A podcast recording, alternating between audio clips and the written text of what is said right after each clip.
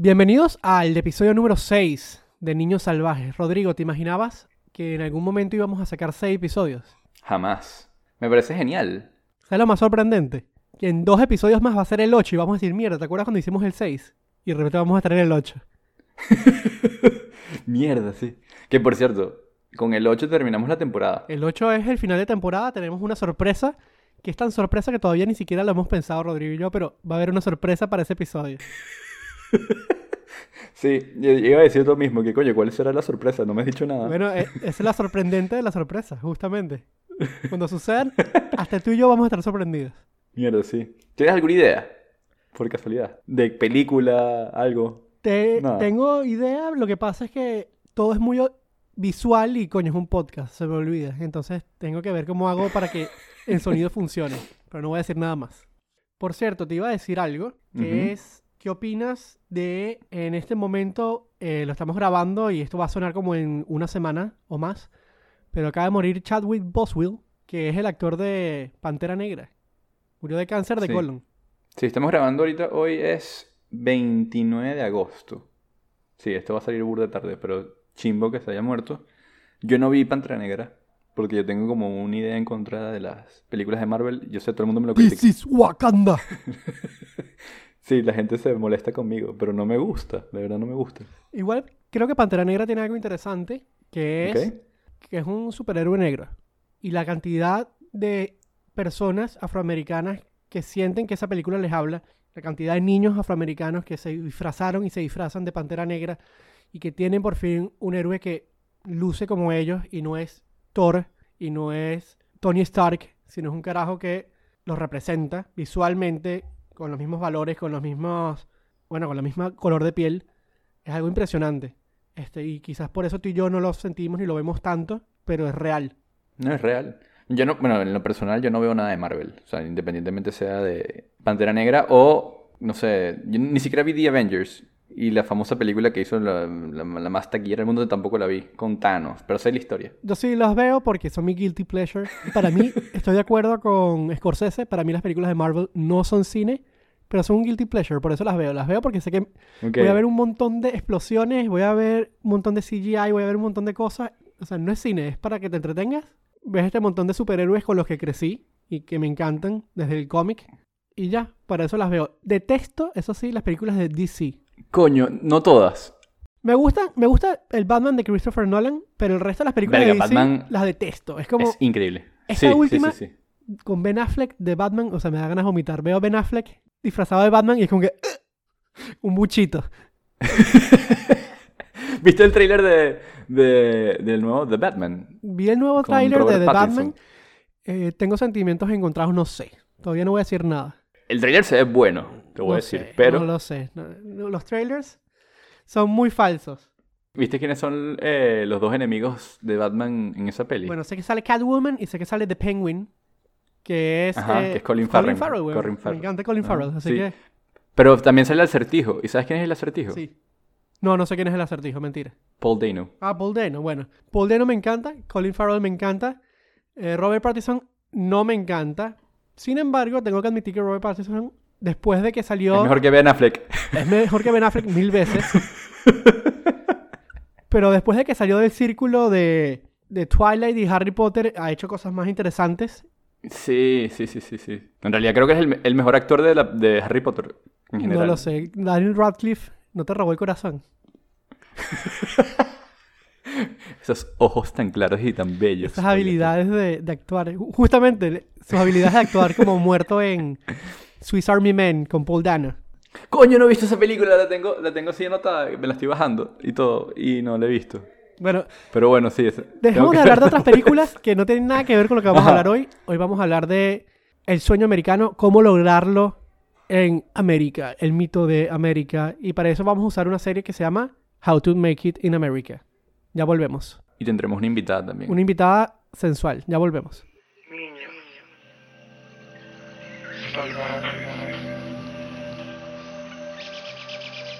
Niños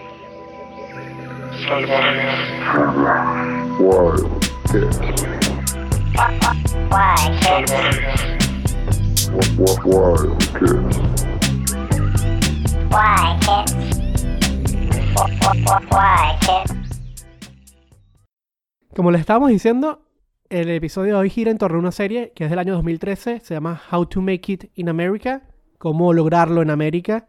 Obviamente esta serie la hicieron unos gringos porque América se refiere a Norteamérica. Pero bueno, es de Ian Edelman, que estuve averiguando y no tiene muchas cosas importantes. Creo que esto fue lo más importante que logró en 2010, 2011. Duró solamente dos años esta serie. Ni siquiera termina. Sí, ni siquiera termina. Eh, tiene dos temporadas. Son episodios muy cortos cuando se hacían series de 25 minutos. Pasa muy rápido y la final de temporada de la segunda temporada es muy raro, es muy abrupto porque te das cuenta que les dijeron, chao, no hay más presupuesto, nadie está viendo esto. Yo quedé picadísimo. Yo quedé también picadísimo, obvio. Sin embargo, me, me pasa algo con esta serie, que es, eh, yo la vi en 2010, 2011, cuando salió. Y era una serie que me gustaba, era una serie que, ¿sabes? Eso fue hace 10 años. Yo era 10 años más joven, tenía 20 años recién cumplidos. Me gustaba esta serie decía, wow, qué arrecha esta gente que está en Nueva York viviendo su vida, agarrándose esos culos, logrando demasiado su sueño. O sea, no le importan las reglas, no le importa nada. Yo quiero ser como ellos. Y una serie que veía, que pensé que todo el mundo veía, y de repente era como que nadie la conocía, nadie la veía. De repente cuando le anunciaron que la cancelaron fue como que, oye, si nadie la conoce, pero ¿por qué nadie la conoce? Si es burda buena. Sí, yo recuerdo que nosotros llegamos a la serie gracias a nuestro amigo Chu. Jesús Ricardo Ascanio, que lo escucharon hace dos episodios. Exactamente. Que él por casualidad, estábamos en su casa y repentinamente él puso esa serie porque la, está- empezó a ver. Así fue como nosotros llegamos a esa serie, me acuerdo. Y tú la viste completa, yo no la vi completa en ese momento. Yo nada más vi ese episodio que está ahí y me- me pareció genial. El episodio me pareció genial, pero no tenía ni idea de cómo se llamaba ni nada de eso y tampoco le seguí la pista. Y te voy a decir algo, me encantó. De verdad me encantó la serie.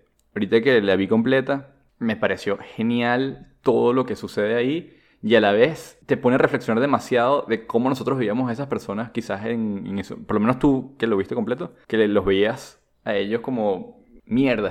Estas personas la están, lo están logrando demasiado en Estados Unidos. Yo lo veo hoy en día y digo, estos bichos son unos fucking losers. Exactamente. Ellos no saben qué coño, no saben qué coño están haciendo con su vida. Entonces Exactamente. es como, what the fuck. O sea, pasado 10 años, no, no es que yo tampoco sé muy bien qué coño estoy haciendo yo con mi vida. No sé si tú, a lo mejor tú sí lo tienes descifrado, pero yo no sé. Pero nada, o sea, me comparo con ellos y es como que, fuck, estos panes están peor.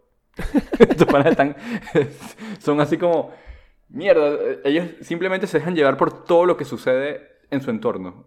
Y nunca tienen como ningún momento de, de- de toma de decisiones y de reflexión alrededor de lo que hay que hacer. Sino es como que mañana hay que sacar 300 franelas. ¿Lo puedes hacer? Claro que sí. Y los bichos ni siquiera tienen empresa, no tienen diseño, no tienen contactos. Digamos un segundito de qué trata la serie, para poner un poco de contexto. Y a partir de aquí van a ver spoilers. Así que si la quieren ver, bájenla. Nosotros aquí apoyamos la piratería. Bajen, búsquense un torrent, bájenla. Y si no, paguen HBO Max. Si todavía lo están pasan- pagando por Game of Thrones, aprovechen y búsquenla en HBO. Sí, está en HBO. Está en las dos temporadas. La serie trata de Ben Epstein y Cameron Calderón, que son dos amigos. Cam Calderón. Calderón. Que son dos amigos de la infancia, eh, viven en Nueva York, quieren crear una marca. Están cansados de sus vidas, de lo que están haciendo, de sus profesiones, quieren crear una marca de ropa. Y esa es la premisa principal. Está Lake Bell, que es la actriz de la peli de la que hablamos en el episodio anterior, que es exnovia de uno de ellos. Está Luis Guzmán, como el tío de, de justamente de Cameron Calderón. Y otros actores que, que no son tan importantes, pero que has visto en miles de películas y miles de series. Bueno, está Eddie K. Thomas, que es Capo, que es mi personaje favorito, Es buenísimo. porque es un yuppie que está en la bolsa y tiene demasiada plata, pero es demasiado loser y nunca ha vivido y quiere como que justamente lograrlo demasiado, demasiado, a demasiado a la Sí, fuerza. sí. Es demasiado joven. O sea, es esta persona que tiene como, no sé, debe tener entre 30 y 35 años. Pero se jura que tiene 20. Y quiere rumbear todos los días. Quiere agarrarse un poco de culos. Eso es todo lo que quiere hacer. Exactamente. Y Capo es Paul Finch, de la serie de películas de American Ajá, Pie. Fincher. Entonces, ¿cómo no quererlo? Yo, yo crecí viendo American Sí. Pie, que hoy en día me parecen un bodrio. pero en ese momento me encantaban. Y obviamente Finch, marico, es Finch, que aquí es Capo, es casi que el mismo personaje, es buenísimo. Sí, es, es parecido, es parecido. Es como si Finch tuviese burda de dinero y lo logró. Exacto. Y creció. Es el post American Pie. Ajá, exactamente. No sé si eso es bueno o es malo para él, para su carrera artística, porque a lo mejor es lo único, el único personaje que puede lograr. Bueno, honestamente no sé qué ha hecho él después de esta serie. Tampoco lo quiero averiguar porque me voy a deprimir, pero bueno. Ok. Finche mi corazón por siempre. Pero sí, me pasó con esta serie que, bueno, tenía 10 años sin verla. Hablando con Rodrigo sobre este episodio, bueno, vamos a reverla. Y es sentimientos encontrados. Uno, porque me gusta, o sea, está, está muy bien hecha, está muy bien escrita. Sí. Eh, La música. Sí, la música es increíble. La música es increíble, es otro nivel de, de selección musical, incluso la, la canción que con- de inicio de I need Me encanta. money, money. A Dollar. A A dollar. dollar is what I need. Berro, es demasiado, demasiado fucking buena. Pero además, todas las canciones que tienen dentro de, de la serie, o sea, yo me puse a, a averiguar y hay piezas increíbles, pero bueno, eso es, un, eso es un detalle que a mí me gustó muchísimo. Y hay un clásico de clásico que es Birthday Sex. Que si no se lo has puesto a tu pareja el día de su cumpleaños, no has hecho nada con tu vida. Birthday Sex, búsquenla. Birthday sex. Birthday La mejor canción del universo. La mejor canción del universo. Pero apartando de que la música es increíble, manejan la, la presentación de esa serie es muy interesante. Me gusta mucho como en los dos minutos de presentación de los títulos del inicio de la serie, te muestran toda la fauna urbana y todos los paisajes que es Nueva York. O sea, no te muestran la Sí. Estatua de la Libertad, no te muestran World Trade Center. No interesa eso, porque Nueva York es otra cosa para los ojos de los que lo habitan. Entonces, ¿qué es? Son los guetos, son las, las congregaciones de los barrios judíos, son los callejones de Brooklyn, son los lugares más hipsters, eh, son los, las fiestas en los penthouse que nadie sabe qué es, o las, eh, las exposiciones de, de galerías de artes clandestinas, y es toda esa fauna que intentan más o menos demostrarte a lo largo de la serie, y que me gusta mucho, atrapa mucho porque de repente ves los muelles y ves los containers de los muelles de donde sacan, no sé, millones de franelas que son las que compran después Exacto. las tiendas y te muestran como la otra cara, la otra cara no tan turística de New York que me parece súper atrapante. Es muchísimo más bonito. O sea, te está mostrando cómo es realmente Nueva York. No esta idea de, oh, mira la estatua de, liber- la, estatua de la libertad. Y Manhattan todo perfecto. No, te muestran pre- precisamente el- como que cómo es la ciudad realmente. Y a mí eso me parece muchísimo más bonito. Claro, porque vives la ciudad, la respiras un poco, aunque seas un espectador, sientes un poco que estás ahí. Algo me pasaba con una serie que, que la amo y que deberíamos hablar de esa serie más adelante, en la temporada número 2. Ujú. Se llama Bored to Death. Verga, buenísima. Me encanta. Bored to Death pasa todo en Brooklyn, además. Entonces tiene esa magia de que es Nueva York, sí, pero no es Manhattan. No es la Nueva York que tú conoces, es Brooklyn. Y vamos a mostrar todos los rinconcitos de Brooklyn y todos los callejoncitos de Brooklyn. Y todo va a suceder ahí. Y te sientes parte de esa comunidad y es increíble. Las series que logran eso me encantan. Y tiene una magia. Brooklyn tiene una magia. Sí, Sí, sí, o sea, es bellísimo también. Pero bueno, volviendo al- a la serie, la serie trata de estas dos personas que quieren por fin montar como una empresa y más que todo lo que buscan es tener algún tipo de reconocimiento. quieren lograrlo en América. Quieren lograrlo en América. No, pero, o sea, lo que quieren es como algún tipo de reconocimiento. O sea, el personaje principal para mí es más Ben Epstein que Cam Sí, Calderón. 100%. Y, por ejemplo, una de las cosas que, que tiene problemas Ben Epstein es que él termina una relación súper importante para él, que es con, precisamente con Lake Bell. Se llama Rachel en la serie. Y en esa ruptura, él trata de como buscar algún tipo de... Esta actividad que lo ayude a él a tener algún tipo de reconocimiento porque eh, él se anda comparando constantemente contra otras personas que son exitosas en su vida. Y él no consigue ese éxito. Entonces tiene como un proyectos fracasados también. O sea, antes intentó vender una serie de patinetas de un tipo que se llama Wilfredo Gómez. Wilfredo Loco Gómez. que, que es un patinetero que se volvió loco. Bueno, se volvió loco, no, es, es un piedrero. Entonces, el carajo Sí, bueno, con sí. la droga se volvió loco Exacto. y no se volvió famoso y perdieron toda la plata. Tienen como un millón de tablas con el nombre de un piedrero.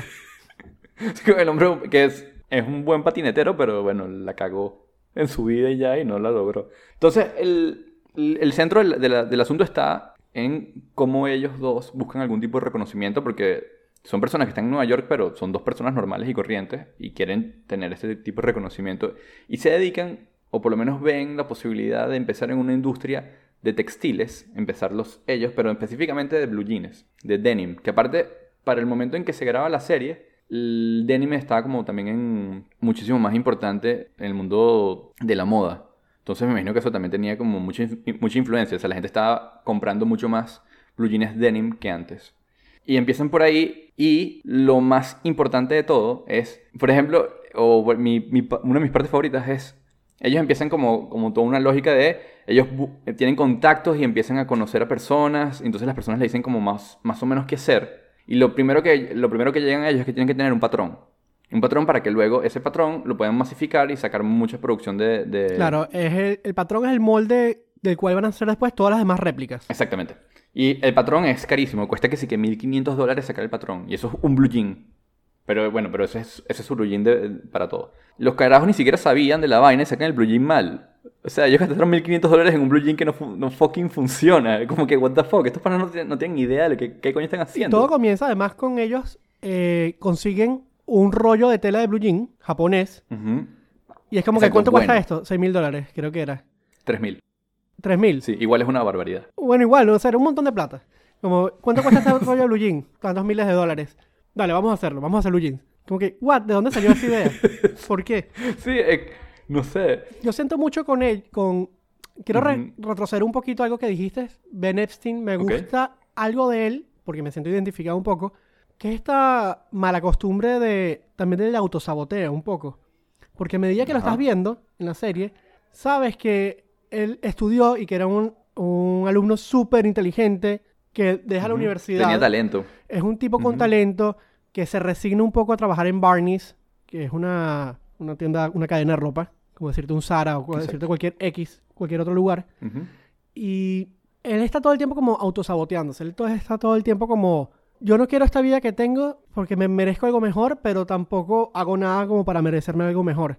Y cuando voy a hacer esto, que es como el sueño, lo hago siempre como a base de impulsos. Como, bueno, estoy harto de esto, vamos a hacer esto. Y es una persona muy impulsiva. Tanto él como Cam, por algo son amigos. Y estos impulsos son los que hacen que la trama se mueva, porque nunca se sientan un fucking segundo a pensar y armar un plan. Es como que, ¿sale esto? Sí. ¿Sale esto? Dale. Coño, la cagamos. ¿Qué hacemos ahorita? Bueno, esto. Pero es como impulso tras impulso, tras impulso, tras impulso. También mucha suerte, Muchísima. porque la vida real no es así. Y la vida real es peor, y más fea y más ruda. Claro. Pero también aprenden. O sea, ellos aprenden, por ejemplo, que si van a- tienen que hacer un patrón, y entonces el patrón tiene que hacerlo bien para la próxima vez. O sea, como que tienen que agarrar bien las medidas. Ellos van aprendiendo también muchísimo sobre la marcha, pero por el hecho de estar eh, llevándolos estos impulsos a fracasar, a unos mini fracasos, porque no, nunca, terminan de, nunca terminan de fracasar por completo. No sabemos si en, en la historia como tal si hay, hay un fracaso mucho más adelante. Bueno, pero también tienen un montón de, de recursos para no fracasar. Por ejemplo, está Capo, que es el amigo multimillonario, entonces, bueno, les presta plata. Ajá. Y por eso no fracasan. No, y aparte se vuelve socio, y es el socio que pone la plata. Está René Calderón, que es el tío, que les presta plata también y les presta un montón de recursos.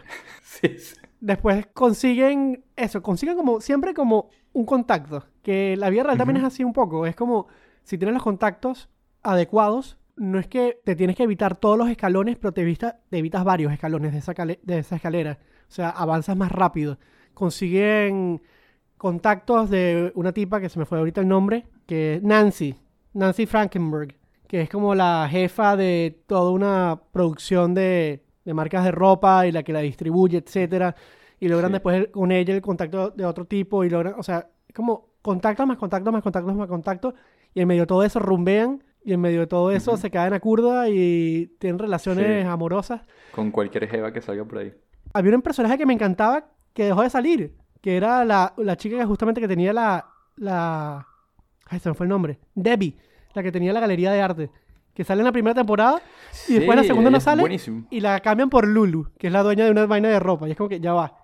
Es el mismo Sí, personaje, exacto. cumple la misma función, pero no es la misma persona. ¿Qué pasó? Por cierto, el papá de Lulu, no sé si te diste cuenta, es. Ay, se me olvidó el nombre de él, pero es uno de los, uno de los personajes de, de Sopranos. Es uno, es uno de los mafias. Sí, es una, De los, de los importantes. es un actorazo. Se llama Joe Pantoliano, que hace de Félix, que es como un artista consagrado en ese mundo. Actúa en demasiadas cosas, desde Los Sopranos hasta... Hay una película que me- no me acuerdo ahorita cómo se llama, que es de un bebé que se escapa y son tres gángsters que lo buscan por todo Nueva York, hablando de Nueva York. y uno de los gangsters es él. Pues es un actor súper famoso y súper importante. Bueno, él, o sea, me- cuando lo vi yo dije como que no puede ser que él está aquí. Sí, actúa en encantó, Matrix me- también. Él es Cypher en Matrix y actúa en Bad Boys y mierda. actúa en Memento. Actúa en un montón de películas, es un duro. No, ver, sí, sí, es un durísimo. Pero bueno, hay una cosa que me gustó muchísimo del hecho de la, de la relación entre Ben Epstein y Cam Calderon. Cam Calderón. Calderón. que me da risa porque ellos hablan en inglés en toda la serie porque está en New York. Claro. Pero dicen, "Ma- Hi, my name is Cam Calderón. my name is René Calderón. Y, what's up, abuela, ¿cómo estás? Y de todo, es así, hablan así con, con la familia. Y, entre, y con René también, que es el otro Calderón. Pero, ajá, hay una cosa que me gustó muchísimo de, del, como la dinámica de ser un emprendedor, que es que ellos no se echan para atrás nunca. O sea, lo mismo que tú estás diciendo hace unos minutos, que era como que uno se autosabotea constantemente y, no quiere como seguir con el, con el proceso para terminar y desarrollar algo. Con esta serie, ellos, o por lo menos con esta empresa de, de jeans, ellos se plantean precisamente no irse para atrás nunca, sino seguir adelante a pesar de los tropiezos que están teniendo. Y una de las cosas que le dice uno de los profesores a Ben Epstein, que es cuando él sale del- del- de la universidad, es, conchale, Ben, tú, eras, tú tenías muchísimo talento, pero tu problema era el follow through, es decir, la disciplina para continuar con el proceso, es decir, continuar y terminar las cosas, no, no arrancar. Y él creo que le queda muy marcado esa, esa frase. Y con Cam Calderón, ellos tienen como que esta dinámica de no, no pararla. Si uno, si uno echa para atrás, el otro lo empuja. Y eso lo ves constantemente. Entonces, eh, por ejemplo, tienen un problema ahorita, eh, en uno de los episodios tienen un problema porque no tienen plata para pagar el, el- el patrón. Entonces, Ben Epstein está a punto de quedarse sin casa. Tiene que pagar la renta de su, de su apartamento que cuesta 1.500 dólares. Sí, cuando dijo eso fue como que, ¡ah! Nueva York, maldita sea. Eso fue hace sí, 10 sí, años, además. Sí, entonces bueno, eh, tienes que pagar 1.500 dólares por eso. Y él está entre pagar el patrón o quedarse fuera de su casa precisamente por eso. Y bueno, y entonces él como que no está dispuesto a hacerlo, entonces quiere echar para atrás. Pero Cam Calderón vende las patinetas y consigue 1.500 dólares. Entonces es como que está en ese juego de cuando, no, cuando uno echa para atrás, el otro empuja y entonces al final los dos terminan siempre yéndose adelante a pesar de todos los tropiezos que tienen. Eso me gustó muchísimo. Y eso es muy típico de los emprendedores. Los emprendedores tienden a, a pasar por procesos así y aprenden en la marcha. No hacen planes así tampoco demasiado estructurados muchas veces y terminan, por, por la tenacidad que tienen, terminan haciendo las cosas bien. Bueno, no sé. Yo no soy emprendedor, no tengo ni idea. No, yo tampoco. Yo me identifico un poco más quizás con Bane de tener mil cosas en la cabeza y comenzar muchas cosas y dejarlas a mitad de camino sin lograrlas. Y para mí también un poco es raro lanzarse del avión sin paracaídas. Claro, sí, sin duda. Y, lo entiendo. O sea, eso es, eso es normal. Porque uno lo que quiere es tener como el camino seguro de cómo, cómo saber hacer las cosas. Pero en el proceso de emprendimiento las cosas son así. O sea, es como que tú te lanzas y después resuelves sobre la marcha. Es diferente como la lógica de, de, de, no sé, como lo que podrías hacer tú, que es escribir un libro. En el tema del del emprendimiento es otra cosa. Te vas a volver emprendedor ahorita, Rodrigo. En tus planes. Voy a ser un emprendedor de palo alto y recomendar como que cuáles son las maneras productivas de la vida, cómo ser productivo de verdad. Bueno, si algo que no me interesa para nada, son los emprendedores de Palo Alto. Sí les recomiendo el libro Palo Alto de James Franco. Es un libro de cuentos muy, muy lindo. Me gustó burda. La peli no tanto. Pero nada, no tiene nada que ver. Pero como Ok. hablaste de Palo Alto, lo mencioné. Es lo único que me gusta de Palo Alto, ese libro. Sin duda, sin duda. Pero además, quería, quería preguntarte, Santi, a ti directamente, ¿qué te pareció How to Make It in America? O sea, como, ¿tú crees que ellos lo logran, el verdadero sueño americano o no? Y esto nos, aparte nos va a ayudar a entrar en materia con, con nuestra invitada. Es que creo que es muy relativo también el tema de, de cómo lograrlo. O sea, qué es, qué es lograrlo también, ¿no? Si hay algo que tiene la serie es que nos, nos ponen varios personajes. Este, está la historia de Ben Epstein, está la historia de Cam Calderón. O sea, están sus dos historias individuales, aparte de la junta, que es hacer esta marca. Pero también está la historia de René, que es el tío de Cam, que tiene su marca de... Es un expresidiario que sale y compra una marca de una bebida energetizante como Red Bull, pero que se llama Rasta Monster. Sí, es buenísimo. Y es la historia de él intentando lograrlo también con esa marca y además con toda la presión de la comunidad jamaiquina que siente que esto los está denigrando.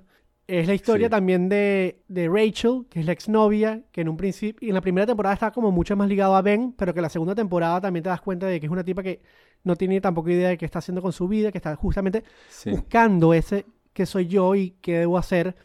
Y se va reuniendo con una banda, hay una especie de bandita que son como unos músicos que también tienen una marca de ropa y lo va logrando. Y son todos hipsters.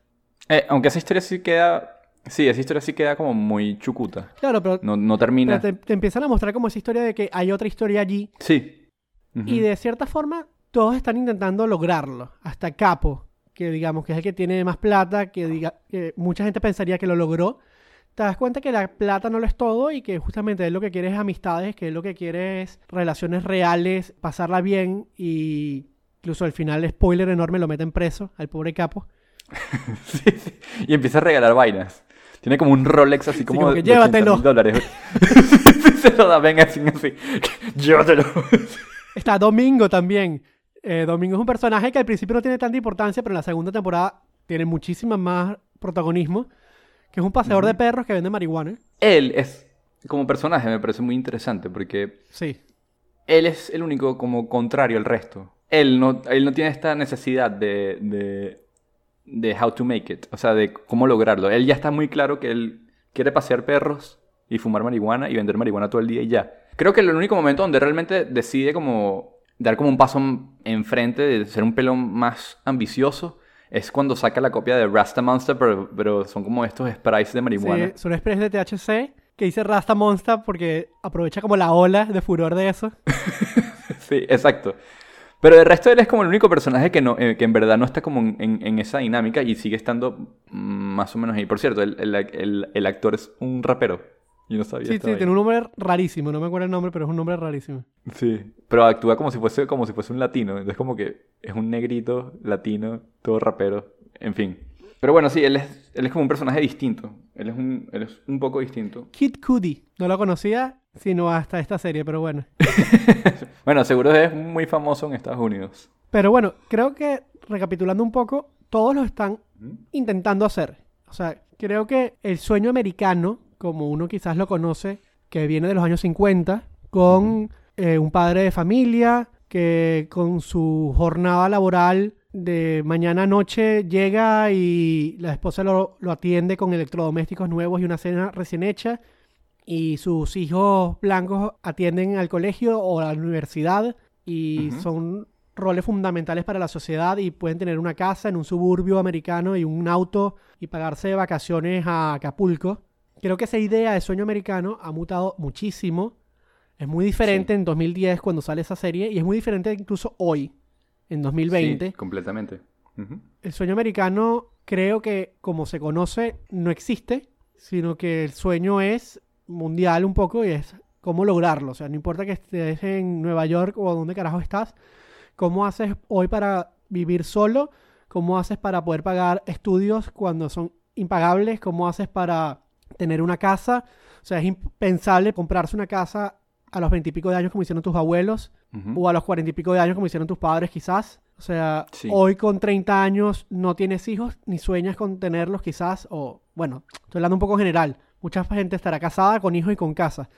Pero digamos Sí. que ya no es como el estándar de antes, sino eh, más personas se lo piensan, más personas se cuestionan cosas, incluso se cuestionan no tener hijos o no casarse o no tener pareja o qué sé yo, o sea, qué es lo realmente importante, vivir en una granja en medio de la nada cultivando lo que es para ti, estar en una oficina, en un cubículo llamando por teléfono y vendiendo contratos multimillonarios, escribir, Sí, creo que para, eh, o en parte de lo que se entiende hoy en día como el, sueño americano, y ese es how to make it, eh, va muy ligado al hecho de que tú labras tu propio camino. Y no está necesariamente vinculado ligado al hecho de tener muchísimo dinero y ser increíblemente exitoso medido por ahí.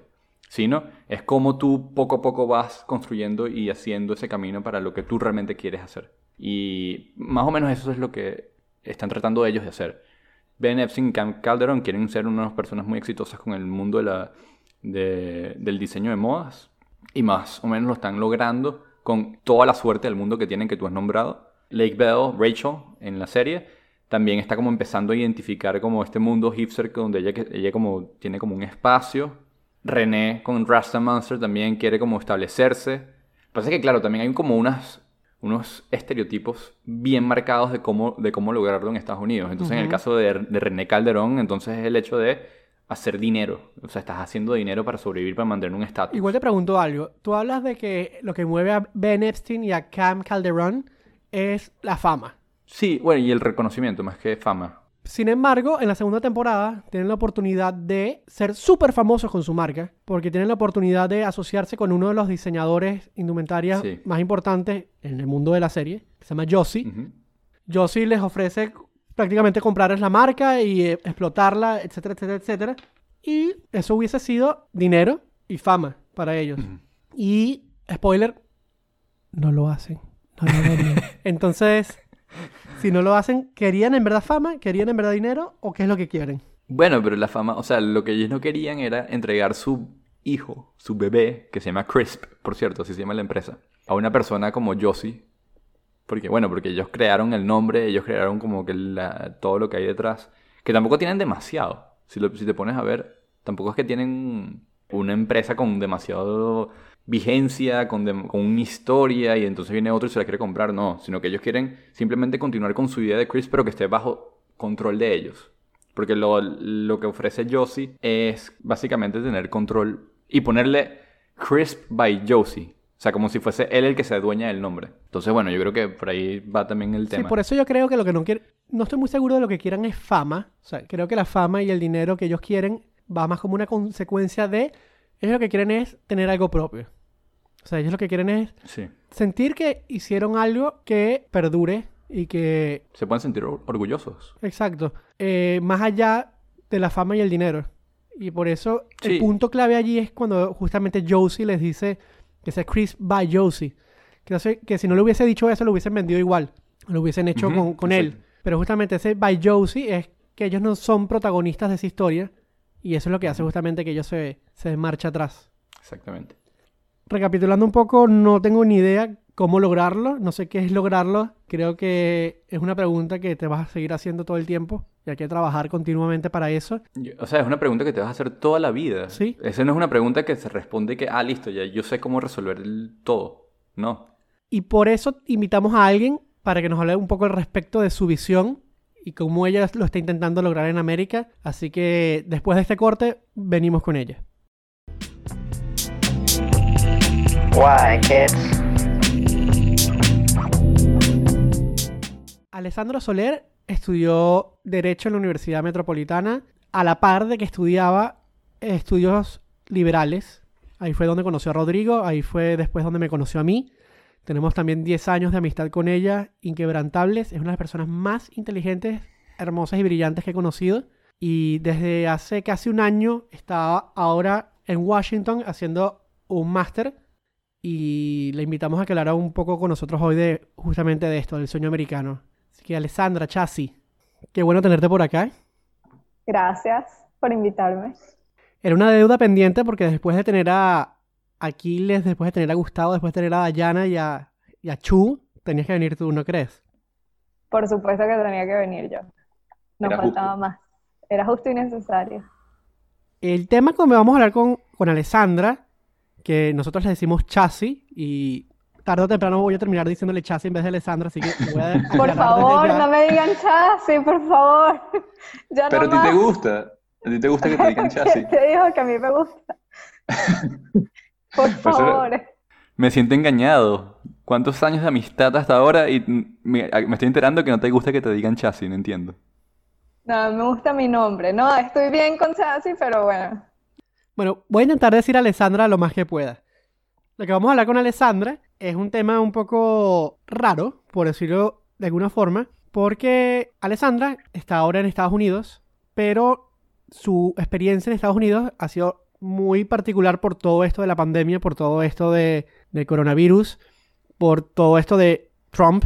Y lo que iba a ser una especie de sueño americano o migración ideal de sueño americano se fue tornando una cosa bien particular. Y ahí vamos a llegar, pero no comencemos por ahí. Comencemos más bien por Alessandra en Caracas hace un año y algo más atrás, hace dos años. Y es una Alessandra que estaba codo a codo y pecho a pecho con una especie de misión Venezuela, una especie de, no sé, de sentido de vida con y para Venezuela. Entonces, cuéntame un poco, ¿qué era lo que estabas haciendo allá en Venezuela? ¿Cómo fue que te involucraste tanto en todo esto de los derechos humanos? ¿Qué estabas haciendo? ¿Cuál era tu labor y cuál era tu, tu pasión además? Bueno, eh, mi historia con los derechos humanos viene un poco más atrás. Desde las protestas del 2014 yo estaba terminando la universidad, en verdad ya no estaba tan pendiente de la vida política universitaria en la que siempre estuve muy involucrada desde que empecé a estudiar. Pero empezaron esas protestas y bueno, se abrió una, un espacio, una necesidad de estudiantes pendientes de otros estudiantes, básicamente, de que ¿sabes? no fuesen a ser sometidos víctimas de torturas y de documentar lo que estaba pasando. Y bueno, con otras dos amigas y yo empezamos a trabajar en ese tema. Y una cosa llevó a la otra, terminé trabajando en una organización de derechos humanos súper eh, reconocida, tanto en Venezuela como dentro de los organismos internacionales. Este, aprendí muchísimo en el tema. Estuve ahí tres años.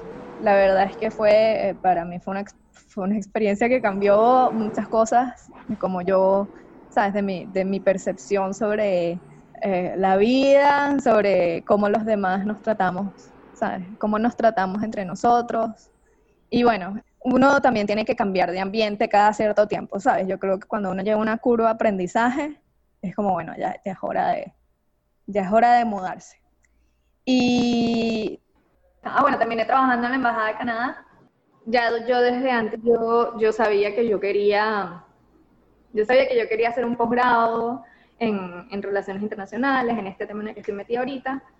Unas aplicaciones que había hecho antes no se me dieron. Este, al final del 2018, ya yo estaba en un momento en mi vida en que yo dije, bueno, ¿sabes? Tipo, o tomo una decisión o, me lleva la vida por delante. Y dije, bueno, voy a hacer lo que yo en verdad quiero hacer, este, que no es la opción más fácil y para mí personalmente no era la opción más fácil ni la más este, evidente, digamos. Y dije, yo en verdad siempre he querido ir a, vivir a Washington y hacer un posgrado en Washington. O sea, creo, creo que este es el nicho donde está todo lo que yo quiero hacer. Y bueno, así terminé acá. ¿Por qué Washington exactamente? Bueno, como yo estoy interesada en, relaciones internacionales, en activismo, en advocacy, yo, em, el, los 10 mejor, de los 10 mejores posgrados en, en relaciones internacionales, ocho están en Estados Unidos y siete están en Washington. Y dije, nada, y además que aquí es donde están todas las organizaciones, todos los organismos internacionales, ¿sabes? En el eje como Washington, Nueva York. Y dije, ¿sabes? Si, si me voy a lanzar a esto, va a tener que, o tiene que ser ahí. Y para mí fue como, es el plan A y el plan A ya, ¿sabes? Y a eso es a lo que voy y, o sea, para mí una vez que tomé la decisión fue como, o lo hago funcionar o lo hago funcionar no hubo mirar para los lados. ¿Y cómo fue ese proceso de, bueno, quiero este nuevo aire, este nuevo cambio que estás diciendo? Sé que mi plan A es Washington. ¿Cómo logro yo, venezolana, clase media, irme a Washington? Irme a Estados Unidos legal, no cruzando la frontera ilegalmente y, y trabajar en una cocina, sino como yo logro irme a estudiar allá legalmente en una universidad y, y hacerlo, digamos. Yo tuve mucha suerte con muchas cosas una de esas era que tenía buenas notas de la universidad. Bueno, no es buena suerte, pero... Ya vaya, vaya. Eso no era buena suerte porque Alessandra, como ya lo dije antes, estudiaba estudios liberales y derecho. Además, creo que Alessandra es la persona más inteligente que conozco en el universo mundial. Es como la, la Thanos, es como, era como Thanos, ¿sabes? Tenía todas las, las gemas del, conocimiento en sus manos. O sea, derechos, eh, estudios liberales, filosofía, economía. Ay, invocaba todos los poderes y salía súper bien. Así que eso no es suerte. Pero bueno, tenías buenas notas. Tengo que, ya tengo que agregar que Chassi pasaba. Ella no dormía. En la universidad no dormía. Ella pasaba de. No sé, te costaba como a las 4 de la mañana, te paraba a las 6. Ese era como el tipo de, de tu día normal, creo. Sí, tenía una. La, digamos que la Alessandra de 30 está pagando esos pecados de la Alessandra de 21. la Alessandra en el posgrado ya no lo logra tanto, o sea, pasar tantas horas sin dormir es como. No, no, no está funcionando. Pero sí, sí fue una época, yo no sé, yo no sé dónde yo sacaba tanta energía, de verdad, pero bueno, tenía esa energía y, y terminé Oye, graduándome. Yo creo que comías bastante, Chas. Yo me acuerdo que te lanzabas unos platos increíbles en la universidad. y sacabas mucha energía. me consta, o sea, en la universidad tengo que, tengo que argu- argumentar que éramos, éramos como 6, 7 en el grupo. Y Chasi comía más que los 7 juntos. Una- era una cosa así impresionante. Y aparte, Chasi no es nada gorda, es flaquísima. Entonces, eh, era como... No, y además también sacaba tiempo para hacer ejercicio, porque Chasi siempre corría, subía el Ávila, estaba en el gimnasio, hacía zumba, cual- todo el tiempo estaba en una vaina y decía como, ¿cómo haces, Alessandra Soler? Y además sacaba 20. Increíble. Sí, ese era mi secreto, no dormir. Mi secreto era no dormir y bueno, ¿sabes? Los viernes en, en- en los chinos, cayéndonos a cerveza. Eso era como la fuente de mi poder. Este, bueno, no, yo apliqué a las universidades y bueno, ¿sabes? Hice mis aplicaciones este, para también tener fellowships y bueno, dije, ¿sabes? Aquí fue. o sea, esto es. Y cuando me salieron dije, bueno, ya tomada la decisión. Y bueno, el tema de la visa, eso sí fue una, una travesía un poco más larga. Eh, la universidad tenía que mandarme unos papeles a, tenía que mandarme unos papeles a Venezuela. Ese mismo día que estaban saliendo los papeles, ¿sabes? suspendieron las relaciones este, bilaterales, suspendieron los vuelos de DHL. Total que mis papeles terminaron en Puerto Rico. Más nunca pudieron salir de Puerto Rico. Tuve que pedirle a la universidad que mandara los papeles a Colombia. O sea, terminé movilizando gente eh, en como cuatro países diferentes para, para yo poder sacarme la visa. Sí, esa fue básicamente la historia. ¿Y en qué momento llegas a Estados Unidos? ¿Cómo es esa llegada por fin de, bueno, para los que nos escuchan que no son venezolanos, bueno, creo que es algo que pasa por lo general eh, para los latinos. En Estados Unidos, por lo general, te vas al college cuando tienes 17, 18 años y ya dejas tu casa allí, te vas a una fraternidad o te vas al campus de la universidad. Por lo general, vas a estudiar fuera de, de tu estado, de tu, o de donde vives o has vivido toda tu vida y como que abandonas el nido muy joven, muy temprano. Para un venezolano es, es bastante difícil. Para un latino es bastante difícil, pero un- pero para un venezolano con la situación económica, social, política de hoy, es casi que una misión imposible irse de tu casa, conseguir un espacio propio. Entonces, ¿cómo fue esta migración de, bueno, eh, me voy a, a Estados Unidos, pero es literal una vida nueva porque es dejar tu casa, tu nido, tu familia, tus amigos y llegar a una ciudad como Washington que no la conozco. Lo que conozco es lo que me has mostrado tú desde tu departamento y lo que he visto en series y películas, que es como, estoy haciendo el gesto de poquito con las manos, pero es como nada, porque es que si el obelisco y el monumento a Abraham Lincoln y la Casa Blanca, pero bueno, Sí, las imágenes de la, de la serie de, de Kevin Spacey. claro, lo que pasaba en House of Cards. Ajá, sí, Lanzándolos al, al río, al Potomac, claro. Este, mm, mira, yo creo que yo, o sea, en lo, en lo relativo a lo pro- personal y lo profesional, yo creo que yo salí de Venezuela cuando tenía que salir. Personalmente, yo creo que ya me tocaba a mí vivir una vida de verdad adulta, o sea, no seguir viviendo con mis papás, porque por más que tú seas independiente, estás viviendo con tus papás y es como, ya hay un punto en, que, en el que ya tienes que parar y tienes que, ¿sabes?, hacerte tu cargo de tu, de tu propia vida. Y tan- ¿sabes? No, no nada más en lo cotidiano, sino también, ¿sabes?, en las decisiones que tomas. Este, y en lo profesional, porque um, yo tenía una buena experiencia encima y quería como seguir avanzando en eso. Entonces yo creo que yo salí de Venezuela bastante tranquila en ese sentido y yo creo que yo salí con la madurez de decir, bueno, ya aquí me toca, ¿sabes? Estoy básicamente en mi propia cuenta y, ¿sabes? Tengo que hacer lo que tengo que hacer. Yo llegué el 5 de agosto del 2019, quería venirme bastante más temprano, yo empezaba clases, el 20 empezaba clases 20 días después, pero yo quería venirme temprano porque yo quería tener, ya que yo quería estar asentada en mi casa y tal, antes de empezar clase para no, para no tener ese rollo. Y bueno, llegué acá y fue frenéticamente a buscar apartamentos para vivir con mi roommate, que es otra venezolana, también de la metropolitana, que en ese sentido tuve mucha suerte también de traerme ese pedazo de Venezuela, ¿sabes? No tener que, no fui tan arrancada de raíz tan radicalmente, sino que estoy, ¿sabes? Vivo con una persona ya conocida, ¿sabes? Que éramos amigas de la universidad, entonces tuve muchísima suerte en ese sentido. Fue pasar 10 días buscando apartamentos, buscar, buscar dónde vivir en Washington es una pesadilla pero logré hacerlo en 10 en 10 días ya, ya tenía apartamento y ya me estaba sentando y bueno, empezar la vida a la universidad. Volver a la universidad fue otro tema. Yo venía de trabajar de otro ritmo y bueno, volver a la universidad y volver con gente que es unos años menor que yo. Entonces fue una movida bien interesante. En eso te entiendo un poco porque yo ahorita en Argentina, cuando me vine, empecé a estudiar guion de cine y televisión. Después de que yo pues, pensaba que jamás iba a volver a estudiar en una universidad y de repente era llegar a clases con puros chamitos de 17 años y yo me sentía un viejo y decía, ¿qué hago yo aquí? ¿Sabes? Rarísimo. Todos querían salir a, a beber birras un miércoles, un jueves. Y yo, ya va, mañana hay clase.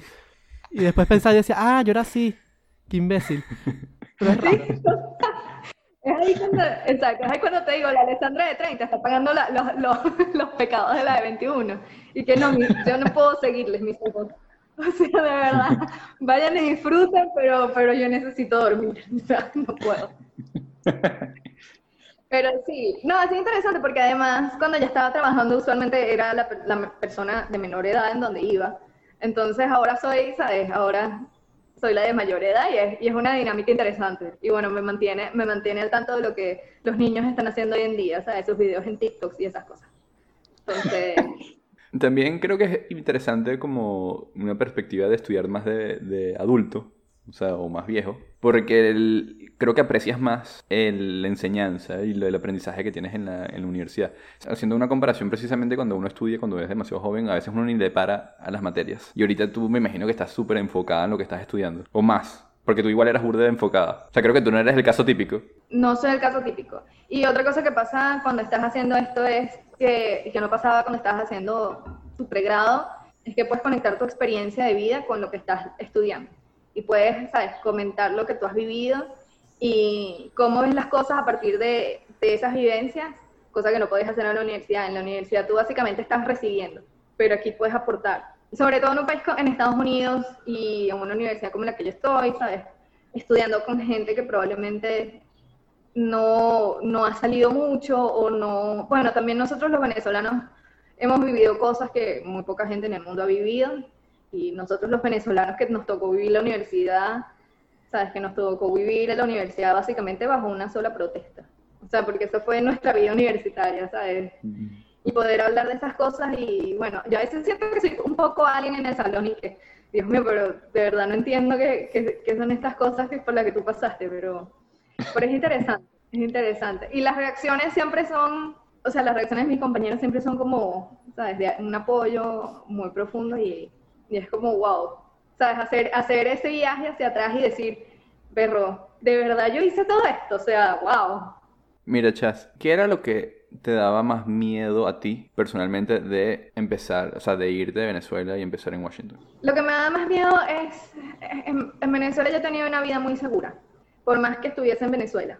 ¿Sabes? Yo vivía en mi casa propia, vivía con mis papás, sabía que nunca me iba a quedar sin, sin comida, sabía que siempre iba a estar protegida dentro de lo que se puede. Lo que más me daba miedo es justamente enfrentarme, creo que las cosas que se enfrentan todos los adultos en todo el mundo, ¿sabes? A una incertidumbre mucho mayor de la que yo había vivido en toda mi vida. O sea, yo salí, la incertidumbre que yo he vivido en Estados Unidos no la había vivido antes, ¿sabes? Yo salí, de lo- salí del colegio y yo sabía que iba a ir a la universidad, sabía que siempre yo también estaba la universidad, ¿sabes? Sabía que yo tenía todo bajo control, básicamente. Y venirme a Estados Unidos es como, cada vez te vas dando cuenta que tienes, o sea, que el control es una ilusión y que hay cosas que, que simplemente tienes que aceptar y adaptarte. Y creo que la pandemia y el, el año 2020 en general ha sido, ha sido la gran enseñanza esto, de que el control es una ilusión y que lo único que puedes hacer es agarrarte a lo que puedas y, bueno, adaptarte al cambio si no quieres que la vida te, te lleve por delante. Acabas de decir algo interesante, que es, bueno, me lo dijiste antes de que comenzáramos a grabar, que tienes un, año prácticamente recién cumplido en Estados Unidos, pero tienes la mitad de ese tiempo encerrada en un departamento por coronavirus. Creo que nadie se imaginaba esto. ¿Cómo ha sido tu experiencia de, bueno, me voy justamente a una vida nueva, a un país nuevo, pero es en verdad una vida nueva en un departamento? Convivir con eso. ¿Cómo ha sido el coronavirus en América? En América. Definitivamente no ha sido lo que yo me esperaba. Yo no me inscribí para tener clases online indefinidamente. Definitivamente yo vine a Estados Unidos a vivir la experiencia en Washington y a vivir Washington. y todo lo que Washington ofrece. Y del año que llevo acá han sido seis meses en los que ¿sabes? me he dedicado a ver yo a ver este Tiger King y bueno eh, pelear por, por, por, por papel toalé también. Cosa que jamás hubiese pasado en Estados Unidos. El tema del papel toalé era un tema demasiado venezolano aquí. ¿Cómo es que les falta papel toalé? Y eso salía en las noticias y tal. Y ahorita, y después verlo como en Estados Unidos, como que, what? Definitivamente cuando fui al Target y vi dos papeles por persona, fui que no puede ser. ¿Por qué Dios me hace esto? También hubo un cacerolazo hace como dos meses y fui que berro. Soy, soy el jinete del apocalipsis. Este, ha sido muy difícil. O sea, vivir en pandemia ha sido muy difícil. Yo creo que yo también estoy en una situación mucho más cómoda de lo que mucha gente está, pero para mí el tema de no tener clases en persona, de no poder socializar, de no poder hacer, sabes, asistir a los eventos, de no poder hacer las pasantías que yo quería hacer, ha sido, ha sido un golpe. Y sobre todo el tema de las clases online. O sea, porque yo creo que asistir a la clase es 50% o menos de lo que tú haces en la universidad, o sea, y sobre todo en un, en un posgrado. O sea, tú vas a la universidad también a hacer, a socializar, a hacer conexiones, a hablar con profesores, hacer muchas cosas que, que yo no he podido hacer y que no voy a poder hacer por no sé cuánto tiempo. A mí me queda un año del posgrado, pero sí, eso, eso ha sido lo más duro. Que sí me ha, que sí me ha enfrentado con la, con la pregunta, bueno, y todo esto, todo este esfuerzo que yo estoy haciendo, y todas estas cosas por lo que yo he pasado ha valido la pena. Vale la pena que yo siga acá llevando golpes por esto. Bueno, al final es como, es lo que tienes y ya, esta es tu mejor opción y tienes que adaptarte a eso. Pero fíjate que dijiste algo antes de que vienes de, de una vida de una Alessandra en Venezuela que tenía todo bajo control desde el colegio.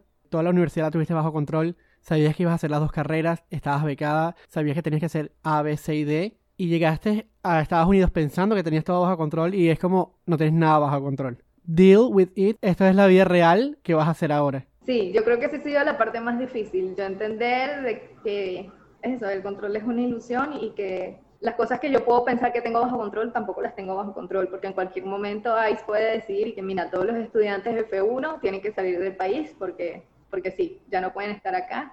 Y bueno, simplemente tienes que buscar una solución, o sea, no te queda de otra creo que ese sí ha sido, yo, yo soy muy, muy controladora y sí, o sea, honestamente sí me da un miedo inmenso enfrentarme a situaciones en las que yo no tengo el control, ¿sabes? En las que yo no estoy controlando absolutamente todos los resultados o que los resultados no dependen de mí.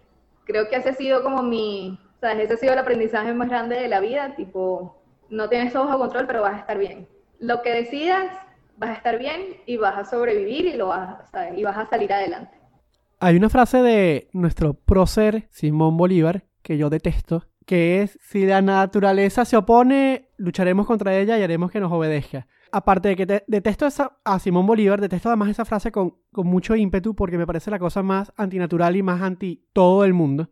Porque habla justamente de una persona que no entiende que nada está bajo control y que el control, como tú dices, es una ilusión.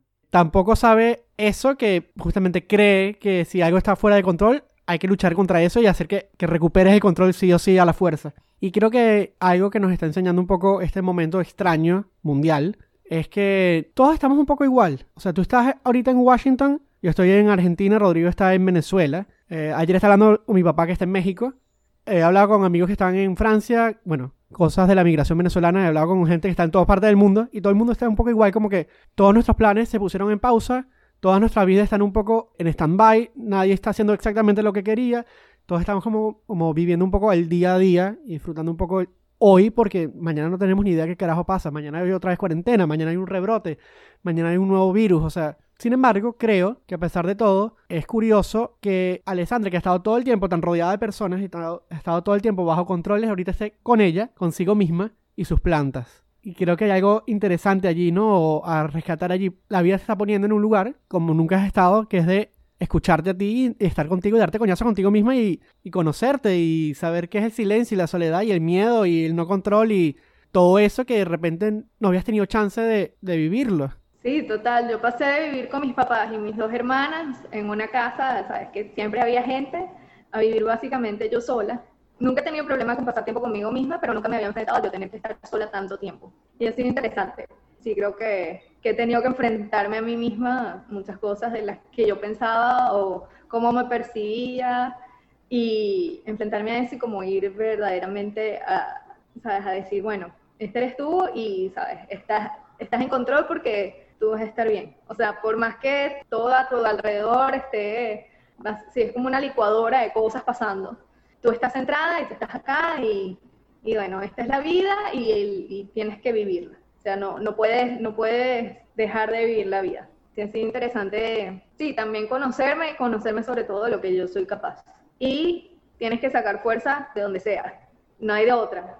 O sea, estás sola, estás acá y bueno, tienes que hacer lo que tienes que hacer. O sea, hay días en que no, no, no quiero, pero ni, ni, ni, no quiero ni cocinar, no quiero hacer nada, pero, pero tengo que, ¿sabes? Tengo que trabajar, tengo que alimentarme y bueno, tengo que hacerlo, tengo que hacer lo que tengo que hacer y ya. No, no puedo pensar, no puedo ponerme a pensar en, ¿sabes? en dejarme ir por el hueco negro. ¿sabes? Solo dependo de mí misma en este momento y bueno. ¿Te esperabas que esto fuese así? Que hubiese una pandemia. No, independientemente de la pandemia, pero el hecho de que cuando te mudaras a Washington te enfrentaras con todas estas cosas, haya pandemia o no, igual tenías que lidiar con la soledad, lidiar contigo, lidiar con el hecho de cocinar a pesar de que quizás no te guste cocinar, porque me lo has comentado. Y bueno, o sea, es como que asumir esas responsabilidades que antes quizás las obviabas o tenías como manera de escapar de ellas. Yo creo que yo vine buscando eso. O sea, yo creo que em, por más que yo estaba segura en Venezuela, ya, ya yo, quería, yo quería crecer. Y, y, para mí esta ha sido la oportunidad de crecer. Es dura, pero yo sé que es lo que tenía que hacer y en verdad estoy orgullosa de, de, haber dicho, bueno, esto es lo que tengo que hacer. Y lo voy a hacer posible bajo cualquier circunstancia, ¿sabes? Voy a hacer lo posible por, por yo salir adelante y bueno. Pero sí, creo que, creo que yo en verdad estaba buscando eso, de decir, yo, o sea, yo necesitaba ya una vida adulta y creo que esto ha sido para mí eso, pues. Alessandra Soler, te tengo una pregunta. Después de haber visto tanta de Estados Unidos en series, en televisión, en películas, además de vivir un país que está súper influenciado por la cultura norteamericana como es Venezuela, ¿qué se siente ir allá, vivir allá y de repente decir, bueno, soy parte de este sueño americano del que tanto hablan? ¿Cómo es el sueño americano? ¿Lo has vivido? ¿Lo has sentido? ¿Cómo crees que se podría resumir eso que nos venden tanto en alguien que vive ahí de carne y hueso? Mira, yo creo que el sueño americano se resume en una palabra y es libertad. Mucha gente viene para acá buscando eso y bueno, aquí los americanos de, verdad creen, creen en ese concepto. Y mm, mi, mi sueño americano yo creo que apenas, no sé si siquiera es un sueño americano. O sea, yo no sé yo no sé si cuando yo termine el posgrado voy a seguir acá, digamos que, que no es lo, el tradicional sueño americano. La idea de libertad y cómo la perciben ellos acá, sí, sí he visto que se conecta mucho con lo que, con lo que nos llega a nosotros culturalmente. Y bueno, lo que te terminas dando cuenta es que es un lugar lleno de gente maravillosa, gente no tan maravillosa y gente terrible. Es un país como cualquier otro, pues. O sea, no hay ni que mitificarlo ni, ni pensar que ¿sabes? es el foso del foso. Es simplemente ¿sabes? otro país con gente que es tan humana como tú, posiblemente con unas circunstancias de vida muy distintas, pero creo que sí, esa idea de libertad es algo que, que los conecta a, los americanos entre ellos, ¿sabes? Un, un, país tan, tan diverso, sí creo que es algo que, bueno, y viniendo de Venezuela, este, de verdad lo agradezco. ¿Cómo se diferencia esa libertad con la de Venezuela? Sí, no nada más libertad, no es nada más libertad política, ¿sabes? De que aquí, ¿sabes? Saturday Night Live todos, todos los sábados hace un sketch de Trump, que eso es algo impensable para nosotros, o que tú puedes este, enfrentarte enfrentarte a los políticos así directamente, ¿sabes? No es nada más la libertad política, sino la libertad de, de decidir qué es lo que quieres hacer con tu vida. O sea, es una sociedad sumamente individualista y eso hace que, que tú te plantees, también te replantees muchas ideas de las que tú vienes, con las que tú vienes de Venezuela, ¿no? Este, sobre temas, ¿sabes? Temas sociales, temas familiares, y así interesante. Sí, sobre todo tipo, ¿cómo quieres tú vivir tu vida? No, no las ideas que, con las que tú vienes, ¿sabes? Esos juicios preconcebidos de lo que tú tienes que hacer, ¿sabes? Este, sobre todo pensándolo en que yo recientemente cumplí 30 años y es como, bueno, ese es, tú sabes, un, milestone en Venezuela y bueno, ¿sabes? cumpliste 30 años, miren dónde estás en tu vida. Y es como, ¿sabes? Aquí creo, que me, no, no que el país me ha dado la libertad, sino que yo me he dado la libertad de decir, bueno, pero capaz no, no es lo que yo quiero. O, ¿sabes? Yo creo que yo estoy bien en donde estoy y, y, esa, y esa libertad de pensar así.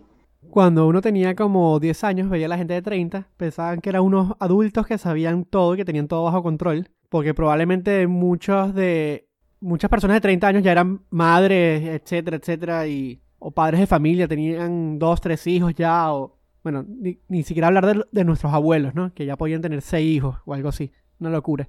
Pero 10 años de casado, además. Sí, o más. Sí, mi abuela se casó, por ejemplo, a los, a los 14 años.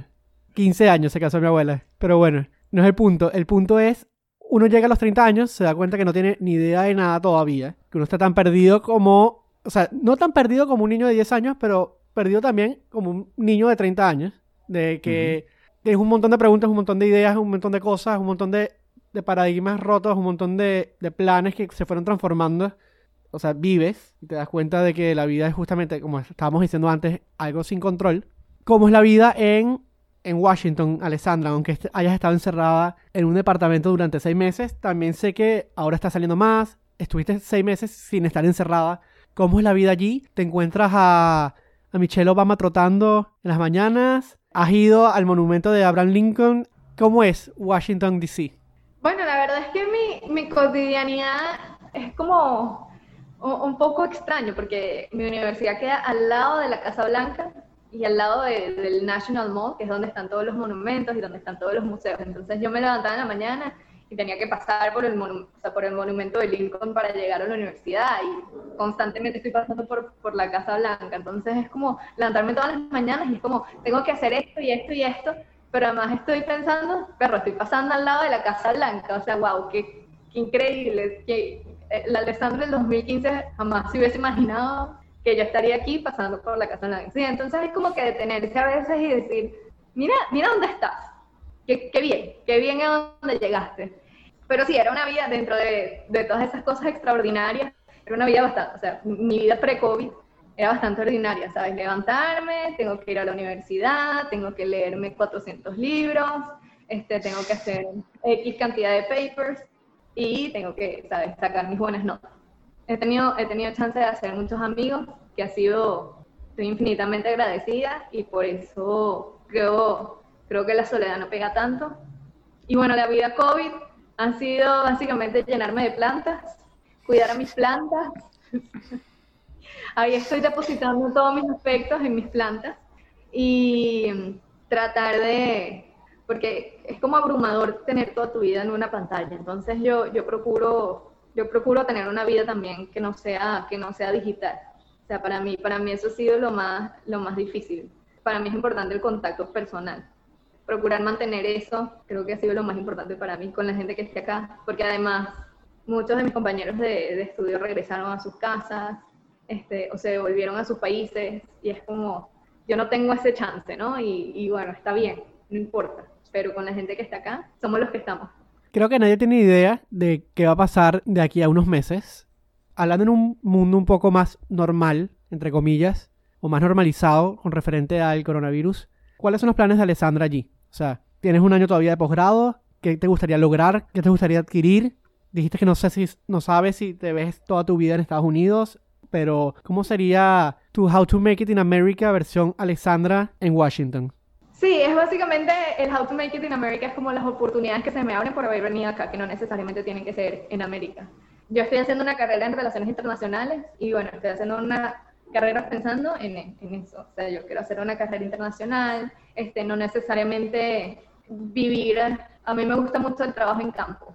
Era un poco lo que yo estaba haciendo en Venezuela. Este, me gustaría volver a hacerlo otra vez, capaz con un poco más de estabilidad financiera de la que me ofrecía Venezuela, pero Yo, yo sí quiero, no sé si quiera quedarme en Washington tanto tiempo. Creo que todavía tengo muchas cosas que hacer acá, pero, pero sí quiero salir. Y como ustedes, o sea, estoy haciendo una carrera internacional, quiero hacer una carrera de verdad allá afuera en el mundo. Entonces, bueno, eso es lo que, lo que estoy buscando. A ver a dónde me llevo. Eso. Eh, la verdad es que estoy bastante abierta, estoy bastante abierta a lo que venga. No tengo, más allá de mis plantas, no estoy atada no estoy atada a ningún lugar y, quiero, creo que el COVID me ha hecho decir, bueno, sabes, tipo, lo que sea que venga, lo tomo. Donde sea que me lleve, que me lleve la vida, está bien. Mira, Chas, si te hubieses escuchado diciendo esto hace un año, yo creo que no te lo crees. Creo que tu foco era demasiado de tener como un camino planificado en Estados Unidos. Y ahorita diciendo que, bueno, quizás me lleve para otro lado y, y bueno, qué sabe. O sea, como que tomártelo más a la ligera, creo que es una chasis completamente distinta. Tengo que agregar una cosita. Uno reconoce, uno se reconoce a sí mismo que ha envejecido cuando aprecia las plantas, te lo juro. Yo era la persona que odiaba las plantas cuando tenía como 15 años. De 15 a 20 años odiaba las plantas. Y no entendía los viveros. Hoy en día los, entiendo y me gustan. Cállate, que tener plantas es lo mejor del mundo. Claro. Tengo mi mata de aguacate ahorita enorme aquí en la casa y soy demasiado feliz. Sacó ramas nuevas a pesar del invierno. Mide como, no sé, como un metro casi. Está hermosa.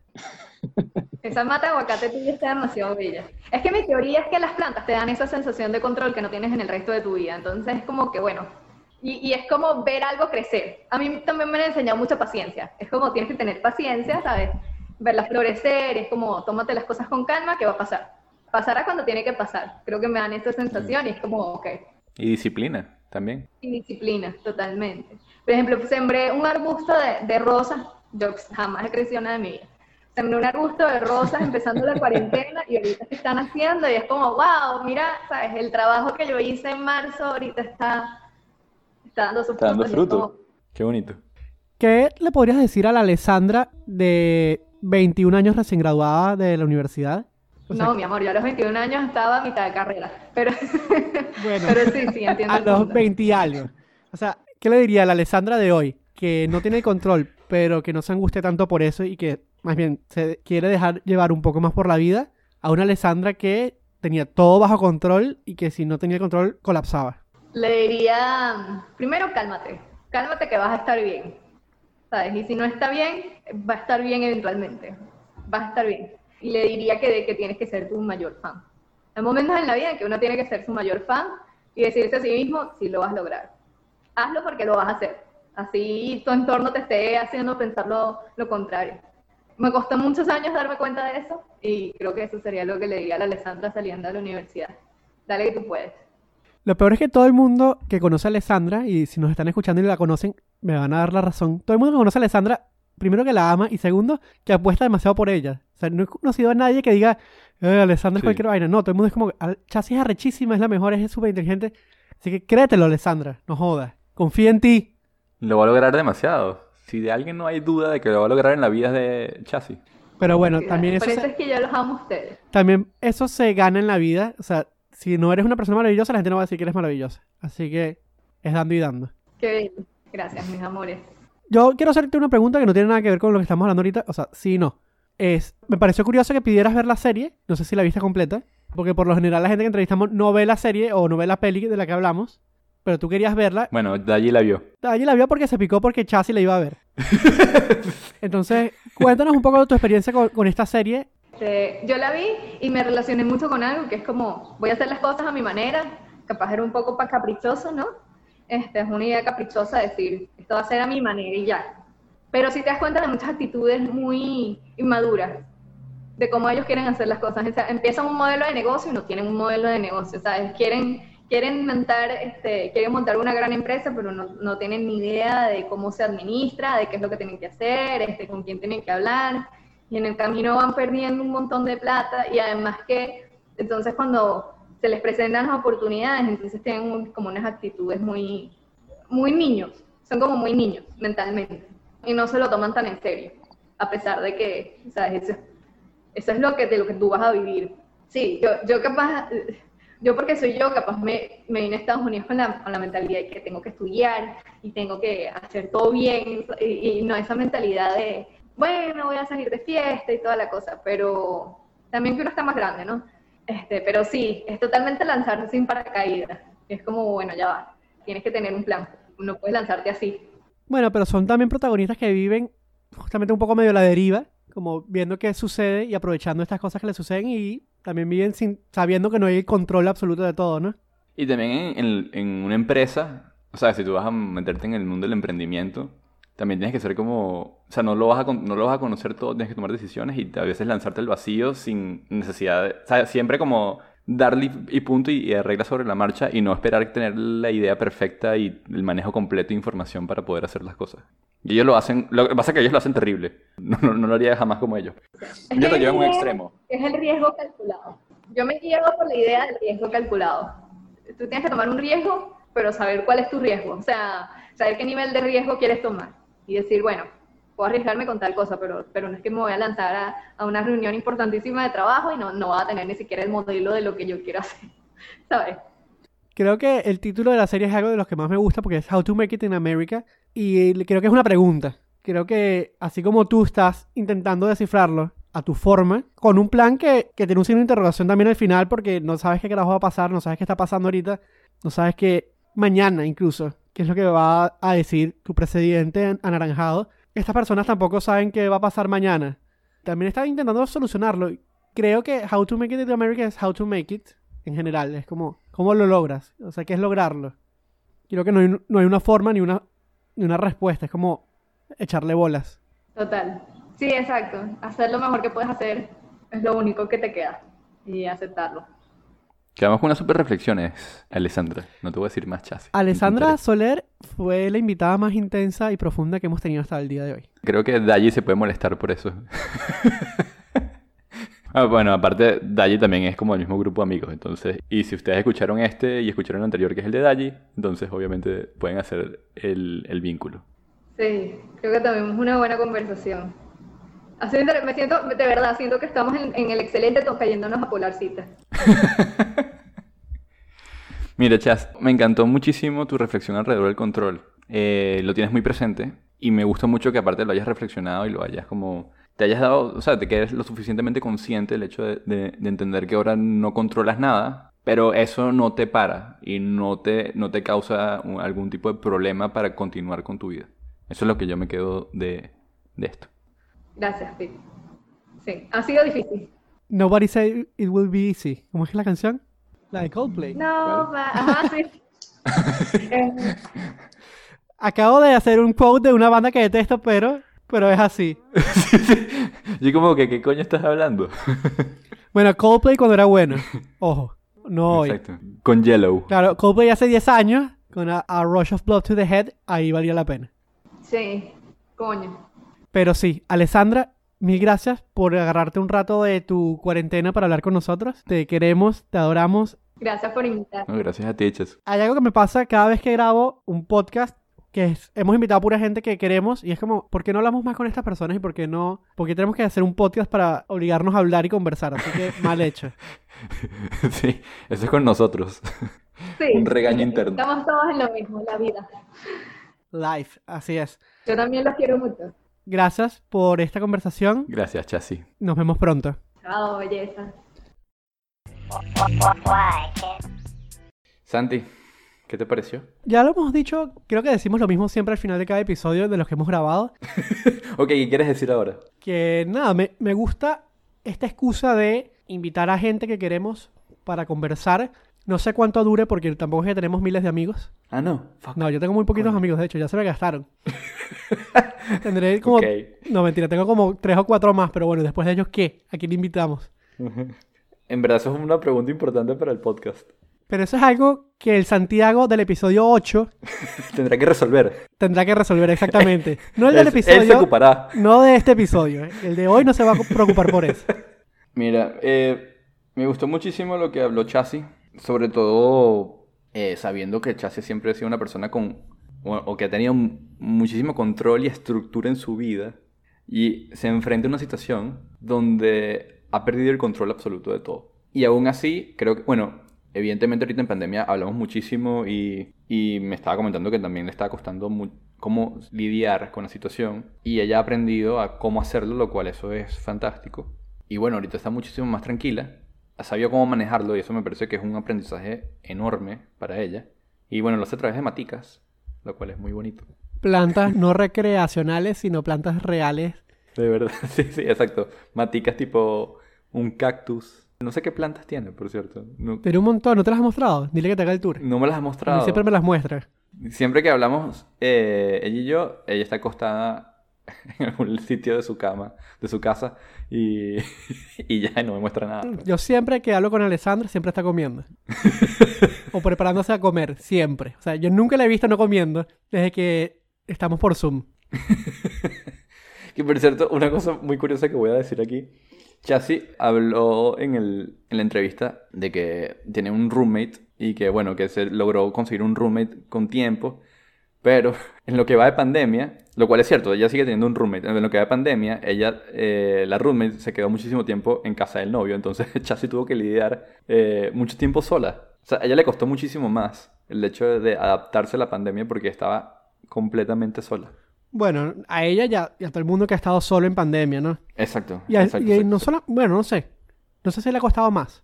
Porque también es la cantidad de divorcios o la cantidad de peleas o la cantidad de, separaciones que han habido justamente a raíz de estar encerrado con un compañero con el que no estabas acostumbrado a convivir ha sido enorme. Creo que este tiempo ha sido eh, difícil y raro para todo el mundo. Sin embargo, intentando como anudar un poco el tema de, de Alessandra, creo que, que me parece valioso resaltar es que una persona que tenía tanto bajo control, que toda su vida fue tan estructurada y tan medio preestablecida, de cierta forma, se va a un lugar justamente donde está el sueño americano, donde está justamente todo tan estructurado y todo tan hecho para que sigas un patrón, y se va en un momento donde no existe ese patrón. Se va en un momento donde le toca justamente salirse de toda esa estructura y she's doing it in America. O sea, sí, o sea, a su forma sí. Este, quizás mañana Trump se vuelve loco y la vota de Estados Unidos, quizás mañana se casa con un gringo, quizás mañana se, va a Australia o a, o a Nigeria o a donde quiera que, que se quiera ir.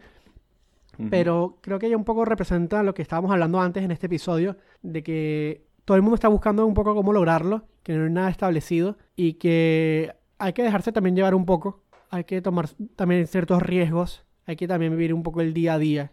Y quizás no tan ciegamente como Ben Epstein o René Calderón, pero, o Cam Calderón, René es el tío, Ujú. pero quizás también un poco saber que no está todo bajo control, como hablábamos con ella, saber que, que hay cosas que se sobreponen a uno y qué puedes hacer tú. Bueno, yo puedo estar hoy aquí, hoy puedo intentar hacer lo mejor que puedo hacer. Ujú. Eh, medio estoico esto que estoy diciendo, me- eh, lo decía Marco Aurelio, pero Ajá, está filosofando. bueno, no todos mis, no todos mis aportes son del mundo pop, Rodrigo. No, bueno, yo pensé que era del mundo de la escritura, de, de la ficción. Pero eh, Marco Aurelio en sus meditaciones habla un poco de eso también, ¿no? De te- mañana te puedes morir, esta noche te puedes morir. ¿Y qué vas a poder hacer tú al respecto? Absolutamente nada. Entonces, ¿qué puedes hacer? Bueno, mientras estoy vivo, echarle bola en lo que me corresponde a mí y hacer la mejor versión de mí mismo. Y es un poco eso. Creo que, que para lograrlo tienes que estar un poco así, como intentar ser la mejor versión de ti mismo. No preocuparte tanto ni abrumarte tanto por el futuro. Tampoco ir a la deriva, sin timón y a la deriva, como decía Mario Santiago Papasquiaro, que es un poeta. No ser ni Mario Santiago Papasquiaro sin timón a la deriva y tampoco ser el rey de, de todo cronometrado, todo perfecto, porque si no colapso. Creo que el, el equilibrio. En el equilibrio está como la fuerza o la intención. Equilibrio. Equilibrio, Yin niños. yang. Así como es como lo logran en América. Feng Shui Yin Yang. Listo. No- Y no tengo nada más que decir por ahora. Bueno, creo que terminamos nuestro episodio 6 y ahora viene el 7. Y después del 7 viene el 8, si no sabías. Y en el 8 no sabemos qué coño vamos a hacer. Pero en el 8 vamos a decir, verga, ¿te acuerdas cuando hicimos el 6? Así que bueno, ya veremos. El 7 sí lo tenemos claro. Sí sabemos qué vamos a hacer, pero el 8 no. Y el 7 lo escuchan en aproximadamente un par de semanas. Así que nada, atentos a todas nuestras redes y nos vemos en un próximo Niños Salvajes. Hasta luego.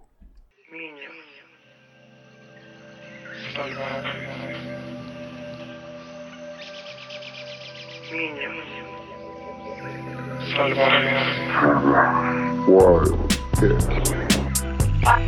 Why, kids? Wa- wa- Wild Kids. Why, kids? Wh- wh- Why, kids?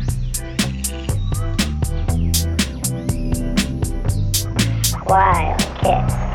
Kids. Wh- wh- kids. Salvajes.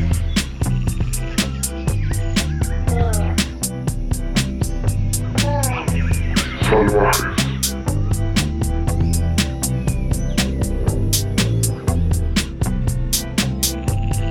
Why, kids?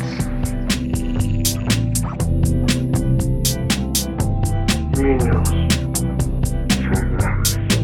Conway.